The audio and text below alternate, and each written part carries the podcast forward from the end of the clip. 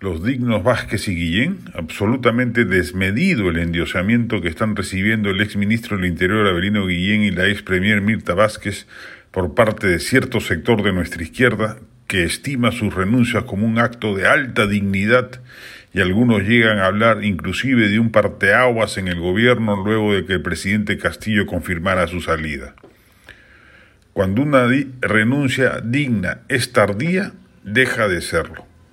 Guillén se prestó a shows xenófobos como el que Palacio diseñó con la fallida deportación de venezolanos y avaló la designación de prefectos que no reunían las condiciones para el cargo y solo estaban allí con su anuencia por ser allegados del FENATEP, el sindicato magisterial radical del que forma parte el primer mandatario.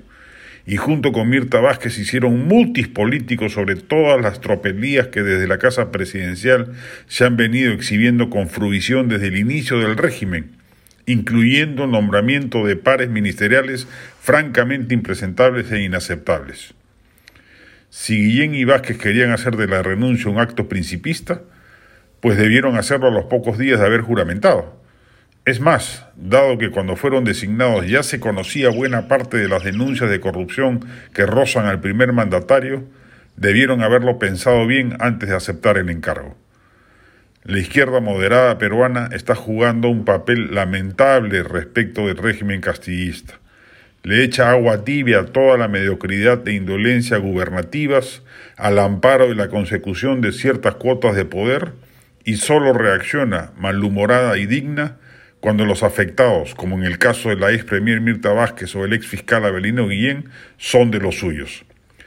Vázquez y Guillén son los mejores símbolos de la obsecuencia de la izquierda presuntamente moderna del país